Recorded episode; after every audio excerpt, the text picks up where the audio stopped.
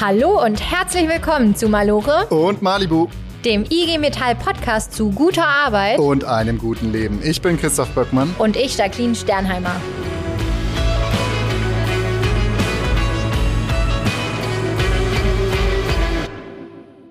Rassismus hat viele richtig hässliche Gesichter. Eins davon ist der Alltagsrassismus. Alltagsrassismus heißt, du wirst zum Beispiel nicht zur Wohnungsbesichtigung eingeladen. Immer wieder. Also so, dass du merkst, dass es gar kein Zufall sein kann, weil am Ende dein Nachname eben nicht Müller oder Meier ist. Oder du wirst ständig gefragt, wo du eigentlich herkommst. Eigentlich. Und wenn du dann sagst, ich komme aus Duisburg oder ich komme aus Frankfurt oder aus Bremen, dann heißt es nein, nein, eigentlich. Was ja immer heißt, naja, von hier kannst du ja nicht wirklich kommen. Du musst ja, du bist anders, du gehörst nicht dazu. Ja, genau. Und das ist die Lebensrealität von Millionen Menschen, die das jeden Tag erleben. Und das ist richtig scheiße. Und wie scheiße das ist. Das können wir beide euch eigentlich nicht genau sagen, weil Jacqueline und ich, wir beide, wir haben helle Haut und deutsch klingende Nachnamen und äh, wir sind einfach nicht so betroffen von dem Thema. Aber viele unserer Kolleginnen und Kollegen sind es. In der IG Metall hat fast jeder Vierte eine Migrationsgeschichte. Genau, und Gewerkschaften haben ja Solidarität ganz groß auf ihren roten Fahnen geschrieben. Das ist unser Kerngeschäft quasi. Dazu gehört es eben auch, ganz klar gegen Alltagsrassismus in den Werken und Büros vorzugehen. Also generell in der Arbeitswelt. Einer, der das gemacht hat, ist Murat. Er ist Betriebsrat bei Bosch und deshalb sind wir heute nach Reutlingen gefahren, zu Bosch. Denn Murat und seine Kolleginnen und Kollegen, die haben Tatsachen geschaffen. Genau.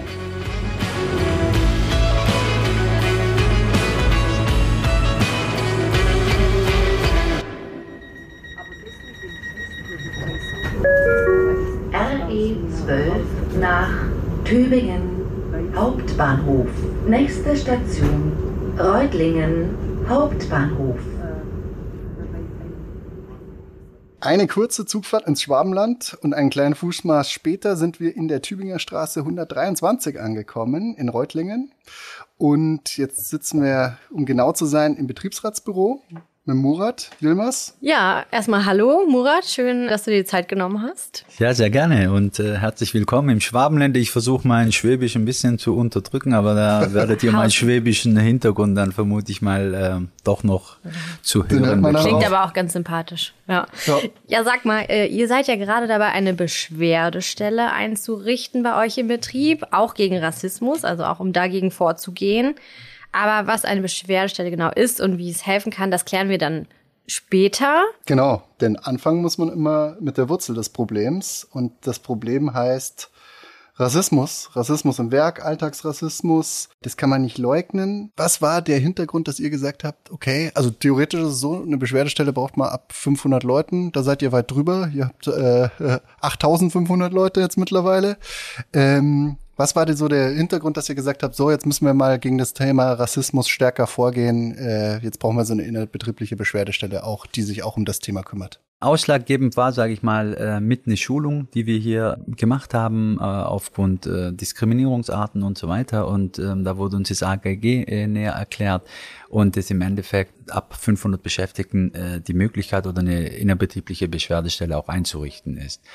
Man kann ja über diese innerbetriebliche Beschwerdestelle nicht nur rassistische Themen, aber auch Sexismus, ähm, andere Diskriminierungsarten, die es ja leider gibt, mit einbringen. Und deswegen haben wir ähm, gesagt, okay, ähm, das ist ein Thema, das äh, könnten wir der Belegschaft auch näher bringen, um auch äh, Themen zu benennen. Wenn man sich jetzt überlegt, 8500 Leute, da ist natürlich einfach einen ganz normalen Querschnitt durch die Bevölkerung. Und unsere Bevölkerung, die ist auch zu einem Teil rassistisch. Das heißt, bei euch gibt's auch immer mal wieder wahrscheinlich, wie bei allen anderen, auch mal einen Fall. Wie geht ihr da als Betriebsrat äh, bis jetzt vor, wenn ihr, wenn euch da was zu Ohren kommt? Beleidigungen oder Herabsetzungen, egal was. Genau, also ja, über 8000 Mitarbeitende, das ist ja schon, sage ich mal, eine, eine Hausnummer. Ähm, klar, wie in der Gesellschaft auch, gibt es hier unterschiedliche Charaktere, unterschiedliche äh, Menschen, die Ideologien verfolgen. Wie gehen wir damit um? Die Frage ist sehr gut und ich glaube, da haben wir hier auch als Gremium äh, eine ganz klare Meinung. Ähm, Rassismus werden wir hier mit absoluter Sicherheit nicht tolerieren.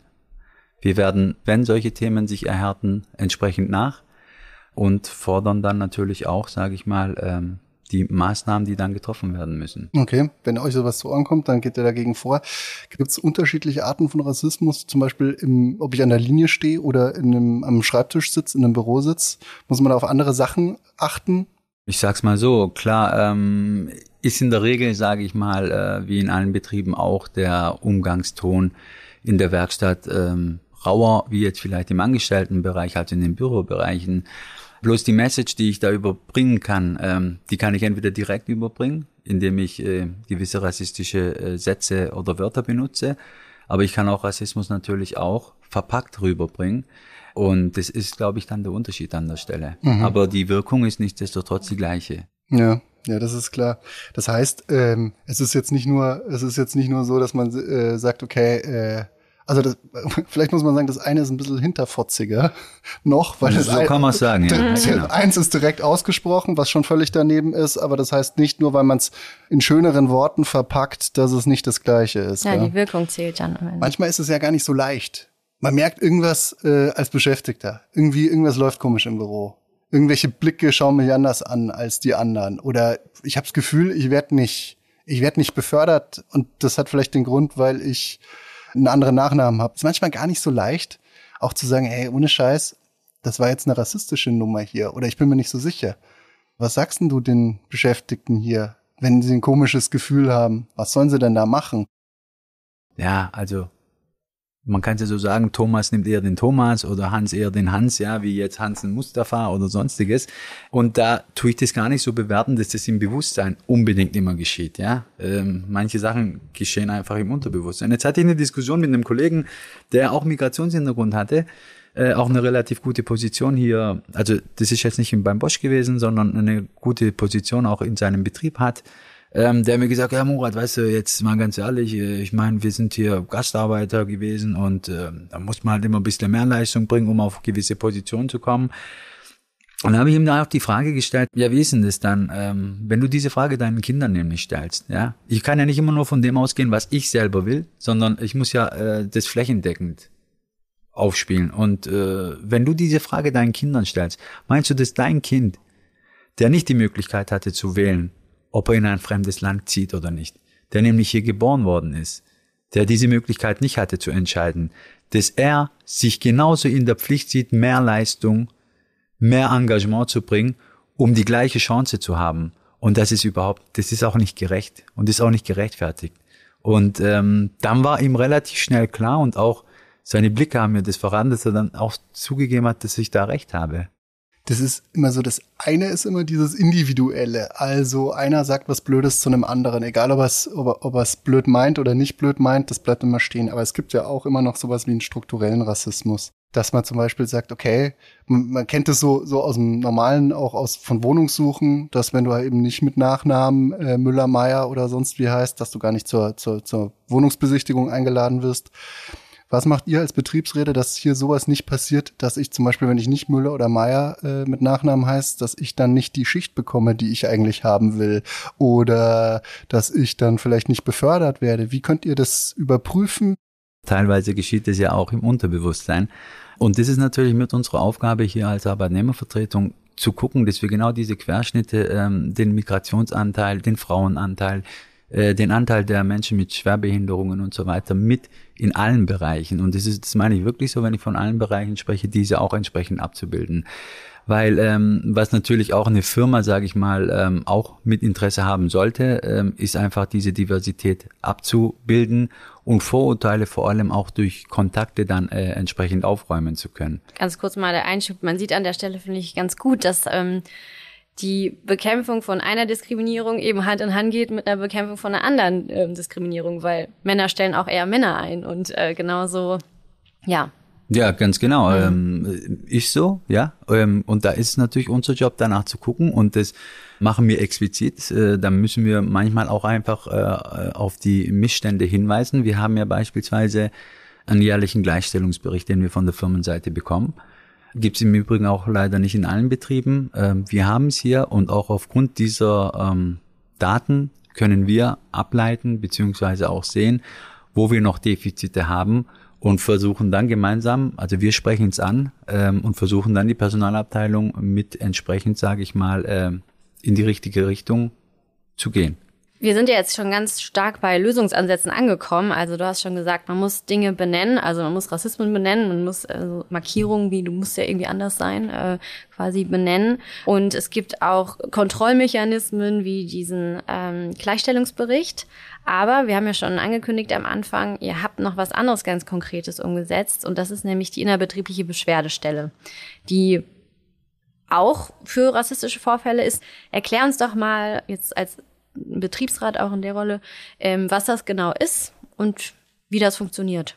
Wir sind dran, äh, diese Stelle hier bei uns einzurichten. Wir haben das äh, innerhalb auch natürlich diskutiert, um es abzuwägen, äh, inwieweit es Sinn macht. Weil natürlich wir als Arbeitnehmervertretung hier für das Thema zuständig sind. Meine Meinung ist, ähm, dass man hier ähm, den großen Vorteil hat, nämlich des äh, Experten hier, was das Thema Diskriminierung im Allgemeinen nämlich angeht, dazu in äh, diese Beschwerdestellen mit äh, involvieren kann, die das mit beurteilen können, die natürlich entsprechend Lösungsansätze mit unterstützen können und anbieten können. Und ähm, vor allem ist auch für die Leute eine Möglichkeit ist, weil was ist momentan äh, der Stand? Entweder kann ich zur Führungskraft gehen, ich kann zum Betriebsrat gehen oder ich habe die Möglichkeit, dann direkt zur Personalabteilung zu gehen bei äh, gewissen äh, Themen.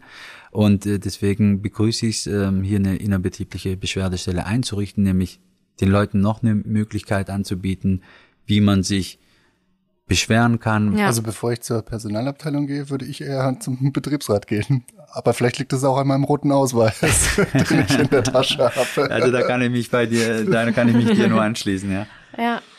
Gab es dafür eine bestimmte Ursache? Muss man sich jetzt, also generell ist dieses Werkzeug äh, in der betrieblichen Beschwerdestelle ja schon Grund genug. Also man, man weiß, es gibt überall Diskriminierung. Gab es da bestimmt einen Anlass oder wie war das bei euch? Also ich behaupte mal, das ist ja nicht äh, anders wie draußen auch. Klar gibt's äh, vereinzelte Themen, und die werden in der Regel auch dann bei uns als Betriebsrat äh, gemeldet. Die kommen auch bei euch an. Die kommen schon ja. bei uns an. Bloß ich sag mal, der Vorteil von einer betrieblichen Beschwerdestelle, in einer betrieblichen Beschwerdestelle ist, dass mir da ähm, auch Statistiken darüber führen kann, ja, in, in, in, wie oft ist ein Sexismus vorgekommen, wie oft haben wir Rassismus, weil mit diesem Tool kann man im Endeffekt auch rausfiltern, ja, was sind denn die Themen, äh, die verhäuft oder äh, häufiger vorkommen ähm, und wo müssen wir vielleicht auch präventiv dann gegen die Themen äh, vorgehen, weil ich bin ein Fan davon, ähm, im Vorfeld schon Themen zu bearbeiten. Das heißt, ableiten, wo haben wir Defizite, wo brauchen wir explizit nochmal Aufklärungsarbeiten und dann genau für diese Themen gewisse Programme zu entwickeln, Schulungen, Workshops etc. etc.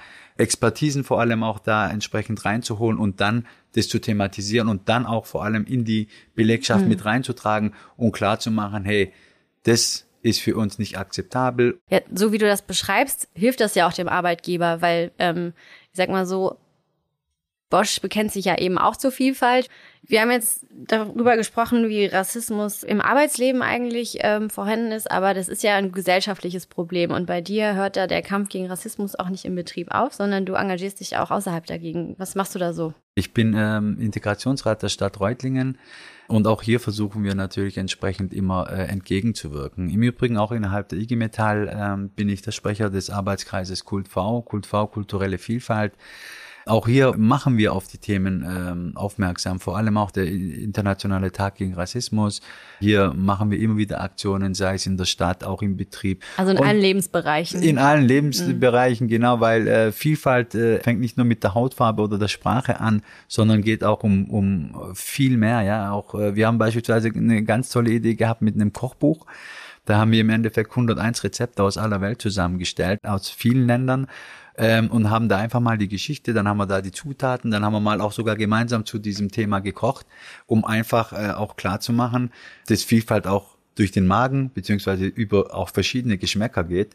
Und ich sehe das halt immer im Positiven und versuche auch das immer so zu vermitteln, weil äh, man muss keine Angst vor Vielfalt zu haben, sondern man, man kann es auch durchaus begrüßen und einfach die Vorteile davon sehen. Mhm. Manchmal finde ich, ist die Gefahr oder was man oft mitbekommt, ist, dann sehen wir, Vielfalt darf keine Grenzen haben, hast du, hast du gesagt. Und dann ist die Woche äh, gegen Rassismus vorbei und ganz viele von uns vergessen wieder, dass es eigentlich dieses Thema äh, gibt. Und dann ist es ist manchmal so, man kriegt das in ganz vielen Unternehmen und Betrieben mit. Dann wird einmal, ist, ist ein Jahrestag oder es, es gibt eine Aktion, dann wird was ausgehängt Aber das Jahr hat 365 Tage und eigentlich müsste jeder Tag dabei sein. Das ist ganz klar. Ich meine, ähm, diese, diese besonderen Tage, da geht es ja darum, sage ich mal, diese auch entsprechend hervorzuheben. Und äh, ich meine, es leider muss ich dazu sagen, es sind nicht nur die Tage gegen Rassismus, sondern äh, wir haben ja auch gewisse Vorfälle gehabt, wie den 19. Februar beispielsweise in, in Hanau, Hanau ja. der rassistische Anschlag auf äh, Menschenleben, die dann einfach willkürlich genommen worden sind, oder auch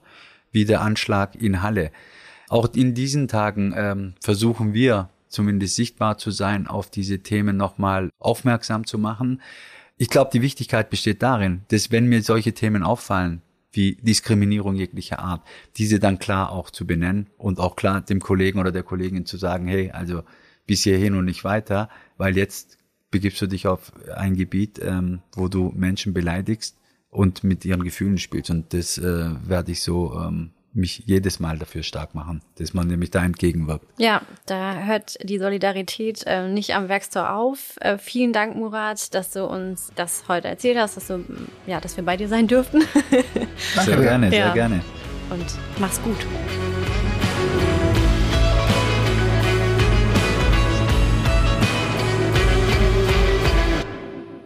So, eine Zugfahrt später sind wir wieder in Frankfurt in unserem kleinen improvisierten Studio. Und ich muss sagen, ich bin auch ganz geflasht von Murat und seinen Betriebsratskolleginnen und Kollegen, was die da bei Bosch in Reutlingen auf die Gleise stellen. Es ist cool, dass sie was voranbringen, dass sie was machen.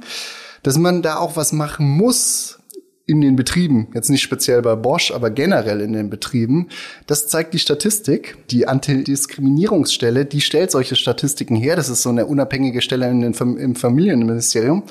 Und die hat erhoben, dass 50 Prozent aller Diskriminierungsfälle am Arbeitsplatz äh, stattfinden. Das bedeutet, die Menschen werden unter ihrer Qualifikation eingesetzt. Sie werden kontinuierlich schlechter bewertet. Sie bekommen weniger Gehalt oder sie werden schon bei der Jobsuche benachteiligt. Genau, das ist nämlich das große Problem, quasi überhaupt erstmal den Job zu bekommen. Da haben wir auch Zahlen gefunden. Bewerbe ich mich mit guten Qualifikationen, mit einer normalen Bewerbung beim Arbeitgeber, melden sich, wenn man sich mit einem Namen aus dem deutschsprachigen Raum bewirbt, 60 Prozent zurück. Müller oder Meier zum genau, Beispiel. Genau, Müller oder Meier. Oder Sternheimer oder Böckmann. Auch ganz häufige Namen, genau. Aber sie klingen so, als seien sie aus dem deutschsprachigen Raum. Ist das nicht der Fall und man hat einen Namen, der klingt, als sei er eben nicht aus dem deutschsprachigen Raum, melden sich nur noch 51 Prozent äh, der Arbeitgeberinnen und Arbeitgeber trotz guter Qualifikation zurück. Wenn man dann noch eine andere Religion hat oder eine Hautfarbe, die nicht als hell gedeutet wird, dann geht das nochmal drastisch zurück, wie viele sich zurückmelden. Heute wollen wir ja den Spieß umdrehen und deswegen stellen wir eine saublöde und verletzende Frage, die viele unserer Kolleginnen und Kollegen immer wieder zu hören bekommen, nämlich die Frage, wo kommst du eigentlich her? Die stellen wir heute einfach dem Alltagsrassismus. Und einer, der auch diese Frage sich immer wieder stellt, und das auch hauptberuflich macht, das ist Fessum Gemasion und er ist in der IG Metall Ressortleiter des Ressorts Migration und Teilhabe. Erstmal herzlich willkommen. Ja, danke. Hallo Fessum. Hi. Wenn man dem Alltagsrassismus und dem Rassismus den Kampf ansagt, dann muss man seinen Gegner kennen. Dann sag mal, was ist Rassismus eigentlich ganz genau? Wir haben alle was im Kopf dazu, wir haben alle da schon mal was mitbekommen, aber gibt es denn da eigentlich eine genaue Definition, wo man sagen kann, hier fängt's an? Gibt es leider nicht. Ähm, es gibt viele ähm, Annäherungen, aber so eine allgemein akzeptierte Definition gibt es nicht. Aber wir haben historische Beispiele, ähm, ähm, die es da gibt, Sklaverei, Kolonialismus, Antisemitismus, Apartheid und so weiter. Und, und darüber reden wir wahrscheinlich heute auch nochmal viel stärker, viele subtile Bereiche ähm, von rassistischen Äußerungen, von sagen, wie, wo kommst du eigentlich her und so weiter, äh, was nicht so gemeint ist, aber am Ende des Tages ähm, auch eine rassistische Komponente hat, dass wir uns das viel deutlicher machen. Also von daher, man kann sich dem gut annähern, aber ganz, glaube ich, kann man es nicht in einem Satz formulieren. Leider nicht. Okay. Wenn ich jetzt was mitbekomme, was höre, was erfahre selber. Ab wann muss ich denn dann für mich selber sagen, hey, nee, Moment, äh, nee, das, so, das geht jetzt irgendwie nicht, das ist Rassismus, weil irgendwie muss ich ja selber dann erkennen können, das war jetzt irgendwie vielleicht als Spaß gemeint oder das war jetzt als Interesse gemeint, aber eigentlich, eigentlich ist es rassistisch. Ja, also ich glaube, das nochmal vielleicht zu dem, äh, was ist es? Es ist eine Ideologie, eine Geisteshaltung. Ne? Das ist, glaube ich, ganz wichtig. Und sie wertet Menschen ab. Also es ist nicht etwas, was irgendwie mich am Ende dann besser dastehen lässt und so weiter, sondern die wird als negative Zuschreibung sind das. Und dass ich nicht als Individuum wahrgenommen wird, sondern sozusagen generell als Gruppe so und so. Ja, und daraus auch nicht komme ich. So, ich bin einfach dann die und die Gruppe und alles, was ich mache, hat was natürlich damit zu tun. Da gibt es ganz, ganz viele Beispiele dazu. Und und nochmal, und das wäre auch wichtig, dass wir verstehen, dass es einmal diese Zuschreibung, diese Vorurteile, die wir im Kopf haben, die wir alle im Kopf haben, und mit Macht ähm, sozusagen. Und diese Konstruktion von Vorurteilen, die wir alle haben, aber eine mächtige Position, die ich dann habe, ähm, und die bestimmte Menschengruppen haben, die Männer zum Beispiel gegenüber Frauen oft haben und so weiter, das gemeinsam, das ist gebildet an Rassismus. Genau. Machtpositionen. Wie ist das? Also ich habe eine gewisse Macht, indem ich, wenn ich eine Wohnung zu vermieten habe, mir aussuchen kann, ob ich jemanden mit Müller als Nachname oder mit einem mit einem anderen Nachnamen auswählen möchte. Äh, da habe ich eine gewisse Machtposition. Wie ist es denn? Das, so, das sind so Beispiele, die kennen wir, die kennen wir aus dem aus dem Alltag. Wie ist es denn im, im Arbeitsleben? Kommt das dann da auch vor? Weil eigentlich sind da die Machtpositionen ja schon automatisch, dass mein Vorgesetzter, der musste sich ja jetzt nicht irgendwie künstlich eine Machtposition schaffen. Aber Rassismus gibt es doch in den Werkshallen und den Büros auch. Das ist ganz bestimmt so. Es gibt überall, in jedem Raum, in jedem Räumlichkeiten, in jeder Gesellschaftsform gibt es, in, nicht nur in Deutschland, überall gibt es Rassismus in unterschiedlichen Ausprägungen und auch im Betrieb. Wir wissen ähm, mit der Studie von der Antidiskriminierungsstelle, dass fast jede zweite Diskriminierungsform, ähm, jede dritte Person sagt, sie wurde in den letzten zwei Jahren diskriminiert und davon fast die Hälfte im Betrieb oder im Arbeitsleben. Und ähm, das heißt, es spielt da oft eine Rolle. Und das hat nicht nur immer was zu tun, dass der Chef, Chefin das macht, so, das ist oft der Fall, ähm, sondern auch, dass sozusagen Menschen sich herausnehmen, irgendwie ähm, Diskriminierungs, äh, diskriminierende Sprüche zu bringen. Also es geht nicht nur so plump darum, jemanden herabzusetzen, äh, indem ich ihn beleidige, sondern es geht auch darum, noch Macht auszuüben und ähm, mich vielleicht dadurch emporzusetzen. Das ist ein ganz wichtiger Punkt. Und das wahrscheinlich gar nicht merke. Mhm. Weil ich sage einen Spruch wie, oder eine Frage stelle ich, das ist ja kein Spruch, äh, wo kommst du her? Will mich gar nicht da emporheben, wie du es gesagt hast, sondern äh, weil es mich wahrscheinlich interessiert. Es ist aber oft so, dass wahrscheinlich die Menschen, die es fragen, nie sonst gefragt werden. Also vor allem nicht die zweite Frage, wo kommst du eigentlich her? Und da macht sich sozusagen das deutlich. Also dass man sagt, na, es geht nicht um mich als Individuum, sondern wer stellt eigentlich welche Fragen hier? Und ähm, wer hat welche Deutungshoheit eigentlich? Ähm, was jetzt die richtige Frage ist, was sich gehört und was sich nicht gehört. Und wenn man sich das näher anschaut, dann spürt man oft dann oder dann kommt man relativ schnell auf den Gedanken, dass eigentlich diese Frage auch was mit Rassismus zu tun haben könnte. Mhm. Also es kann verschiedene Ursachen haben, klar, ganz plumper Hass, irgendwelches, ich sag mal, Erziehung, irgendwie was, wie es eingelebt wurde, ein, ein irgendwie zwar ein fehlgeleitetes Interesse, was aber trotzdem irgendwie mit ausschließt, okay, also gerade bei dieser Frage, wo kommst du her, äh, was da ja mit einschließt, so, also von hier kannst du auf jeden Fall nicht kommen, das sehe ich dir ja, an, genau, ja, so, äh, du gehörst nicht dazu, äh, ganz viele Unterschiede, aber, also das sind ganz vielfältige Gründe, die dahin führen, andersrum, für diejenigen, die das erfahren müssen, was macht es mit denen? Ja, ganz viel. Ähm, und ich glaube leider, und das ist auch bei vielen jungen Menschen so, dass sie, bevor sie ins Berufsleben aufkommt, die Erfahrung zu machen, zum Beispiel in der Schule, dass Lehrerinnen, und da gibt es ganz, ganz viele Beispiele schon, also es gibt millionenfach die Geschichten ähm, nach der vierten Klasse, dass man sagt, naja, Realschule, Gymnasium und so weiter, nicht für dich wenn die Eltern nicht dazukommen, das ist oft so, dass die Eltern sagen, ja, was die Lehrkräfte sagen, das wird schon richtig sein und so weiter. So, das ist einmal, dass dann irgendwie, ja, bring du doch äh, zum, zum, zum, wenn die dann irgendein Fest machen, dann bringst du halt Baklava mit. Obwohl sozusagen so, ne, das waren äh, die ganzen Zuschreibungen, das sind alles die Erfahrungen zu sagen, ich kann mich dagegen gar nicht wehren. So, ne, im, im, im, Bereich Schule zum Beispiel. Und das dann oft die Erfahrung ist, dass, oder die, die, die Konsequenz sagen, ich bleib lieber ruhig, ich rede mit Leuten, mit denen ich darüber reden kann, aber ich wehre mich nicht weil du einfach dann den kürzeren Preis ziehst. Ähm, das ist also innere Migration, irgendwie nochmal sagen, die Akzeptanz oder vielleicht auch gar nicht sagen, ja, die meint das vielleicht gar nicht so und so Sachen. Ähm, und die wenigsten wehren sich. Also das muss man einfach so festhalten. Ein ganz großer Teil ähm, dieser Rassismen passieren an der Arbeit. Was habe ich da für Möglichkeiten? Einmal als Betroffene und einmal vielleicht auch als Person, die das mitbekommt und sagt, hey, ich möchte aber auch aktiv dagegen werden. Wir haben diesen Widerspruch, dass die meisten Diskriminierungen im Arbeitsleben passieren, wir aber kaum Klagen haben. Und wir sagen, okay, zwei Instrumente sollten wir mindestens mal nutzen. Einmal um strukturellen Rassismus, aber überhaupt andere, auch Sexismus und so weiter, das deutlich zu machen, über das Betriebsverfassungsgesetz, ähm, Gleichstellungsbericht ähm, anzufordern vom Arbeitgeber, den er mindestens laut Betriebsverfassungsgesetz einmal im Jahr dann in, auf der Betriebsversammlung ähm, dann verkünden muss, wie ist der Stand der, der Gleichstellung und dann im besten Falle dann auch sozusagen Maßnahmen ergreift, damit es dann im nächsten Jahr besser wird. Das auf der strukturellen Ebene und auf der individuellen Ebene, die über das, über das Allgemeine Gleichbehandlungsgesetz, ähm, die innerbetriebliche Beschwerdestelle, die jeder Betrieb haben muss, Theoretisch. Theoretisch, aber die meisten, weil es keine Sanktionen gibt, äh, nicht machen.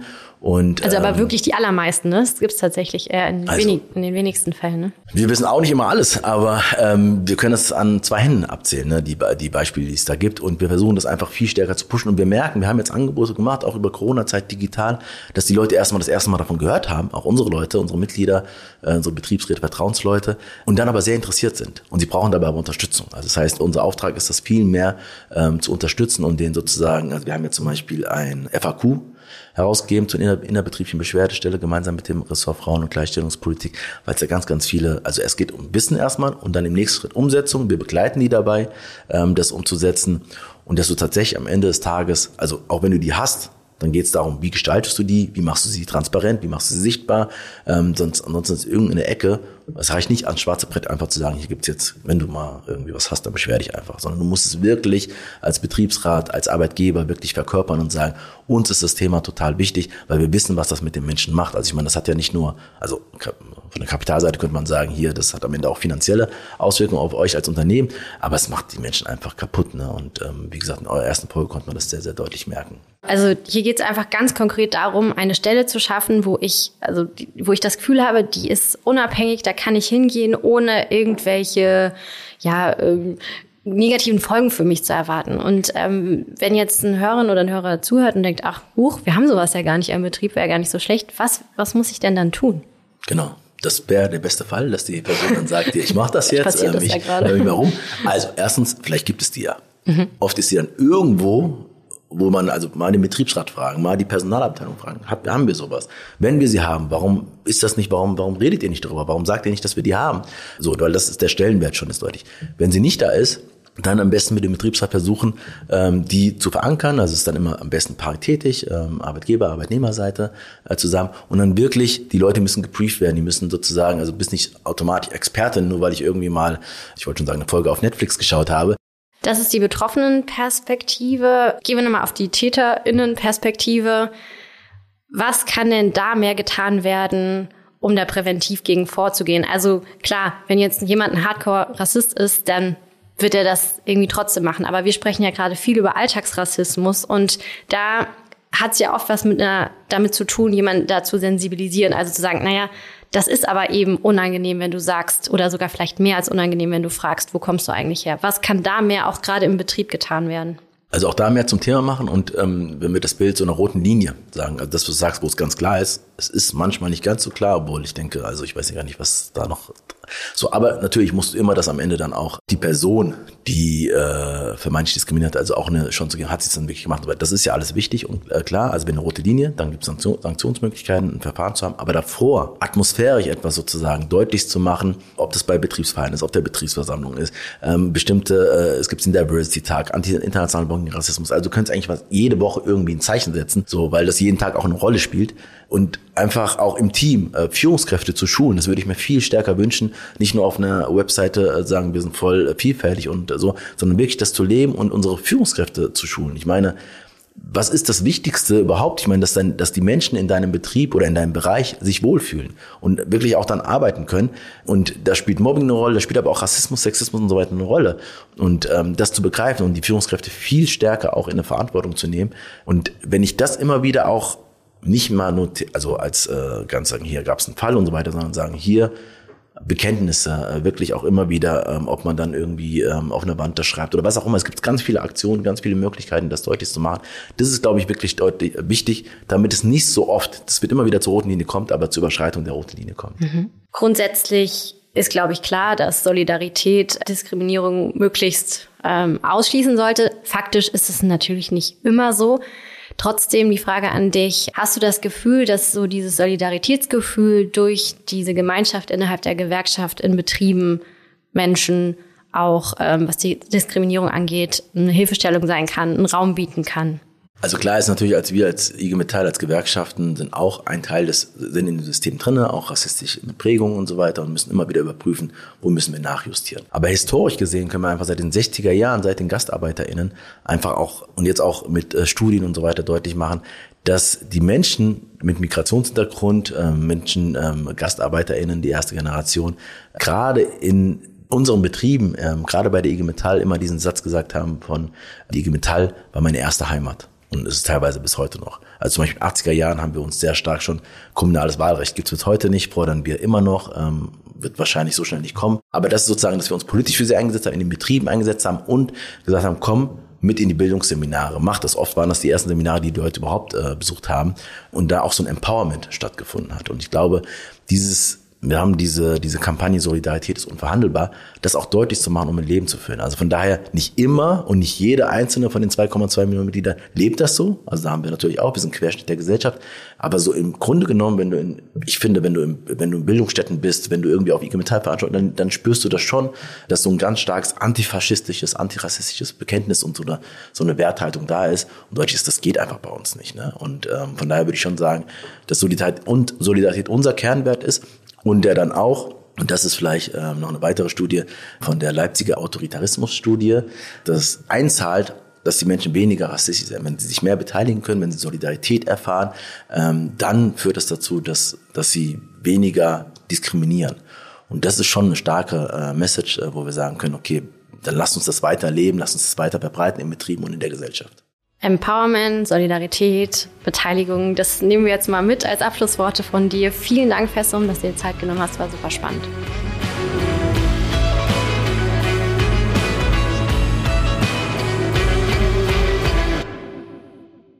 So, Jacqueline, jetzt sind wir wieder nur noch zu zweit hier in unserem kleinen improvisierten Studio. Fessum ist gerade gegangen, mit dem hatten wir gerade gesprochen. Murat haben wir vor zwei Tagen besucht. Ganz schön viel Input. Was ist so bei, bei dir hängen geblieben? Was ist so dein Eindruck von den Gesprächen gewesen jetzt? Ja, also festhalten können wir auf jeden Fall, dass es bei Rassismus oder auch bei Alltagsrassismus nicht darauf ankommt, wie ich etwas gemeint habe, sondern es kommt darauf an, wie es bei anderen Menschen ankommt. Und das ist dann eben auch immer eine Machtfrage oder auch eine Deutungshoheitsfrage. Also man muss dann sich vielleicht auch manchmal selber hinterfragen, ist es nicht vielleicht doch mehr als nur eine harmlose Frage und einfach mehr ja, Sensibilität über das zeigen. Und, äh, was ich wichtig fand, du hast gerade das Wort Macht auch gesagt und der Fessum hat das ja auch gesagt. Mhm. Ich fand das Beispiel von Murat echt gut. Ich finde gut, dass die was da voranbringen, dass die da eine Beschwerdestelle einrichten, weil man sieht halt auch, es ist halt ein strukturelles Problem. Es ist nicht nur ein individuelles Problem, es ist ein strukturelles Problem Problem. Deswegen muss man da auch was, muss man auch Strukturen schaffen, die gegen den Alltagsrassismus äh, helfen. Und das ist eben eine Beschwerdestelle. Und wenn ihr jetzt so überlegt, bei euch im Betrieb, gibt's denn da sowas? Wenn ihr es nicht wisst, dann fragt mal eure IG Metall Vertrauensleute. Vielleicht gibt's ja sowas, dann ist es gut, das zu wissen. Vielleicht muss man es dann noch mehr publik machen und wenn es das nicht gibt, dann schaut mal, dass ihr was voranbringt, dass ihr eure Betriebsräte, eure Vertrauensleute mal ansprecht, weil das ist schon was, was hilft. Ja, das ist was Gutes, das muss auf jeden Fall noch bekannter werden. Deshalb, also wir freuen uns, dass ihr heute dabei wart und bis zum nächsten Mal. Macht's gut, ciao. Ciao.